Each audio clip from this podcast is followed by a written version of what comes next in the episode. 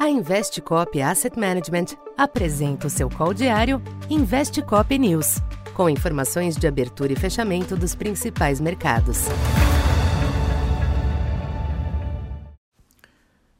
Boa tarde.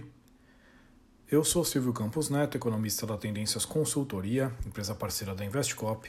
Hoje, dia 14 de outubro, falando um pouco do comportamento dos mercados nesta sexta-feira predominou um sentimento negativo nos mercados internacionais nesta sexta, de olho nos riscos inflacionários renovados nos Estados Unidos.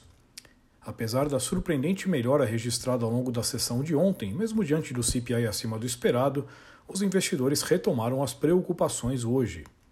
Nesse sentido, pesaram as declarações incisivas de dirigentes do Fed defendendo a continuidade do aperto monetário e a abertura do índice de confiança do consumidor, que trouxe elevação das expectativas de inflação. Neste contexto, os índices em Wall Street exibiram fortes perdas, com destaque para a queda de 3% do Nasdaq.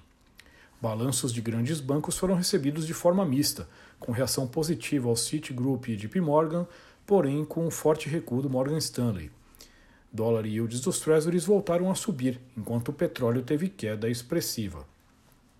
No Brasil, os ativos acompanharam o nervosismo global. O câmbio passou toda a sessão pressionado até o fechamento em 5,32, alta de 0,94. Ainda assim, o real não esteve entre as moedas mais afetadas.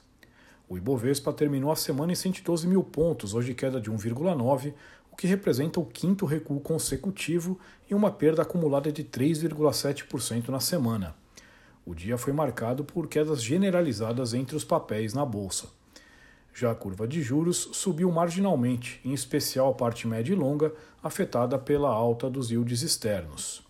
Por aqui, o setor de serviços surpreendeu positivamente em agosto, mas não trouxe impactos nos mercados.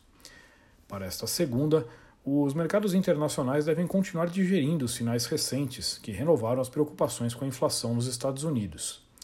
A falta de clareza sobre até onde o Fed terá que levar a taxa de juros traz apreensão o que mantém os ativos de risco sem espaço para reação firme.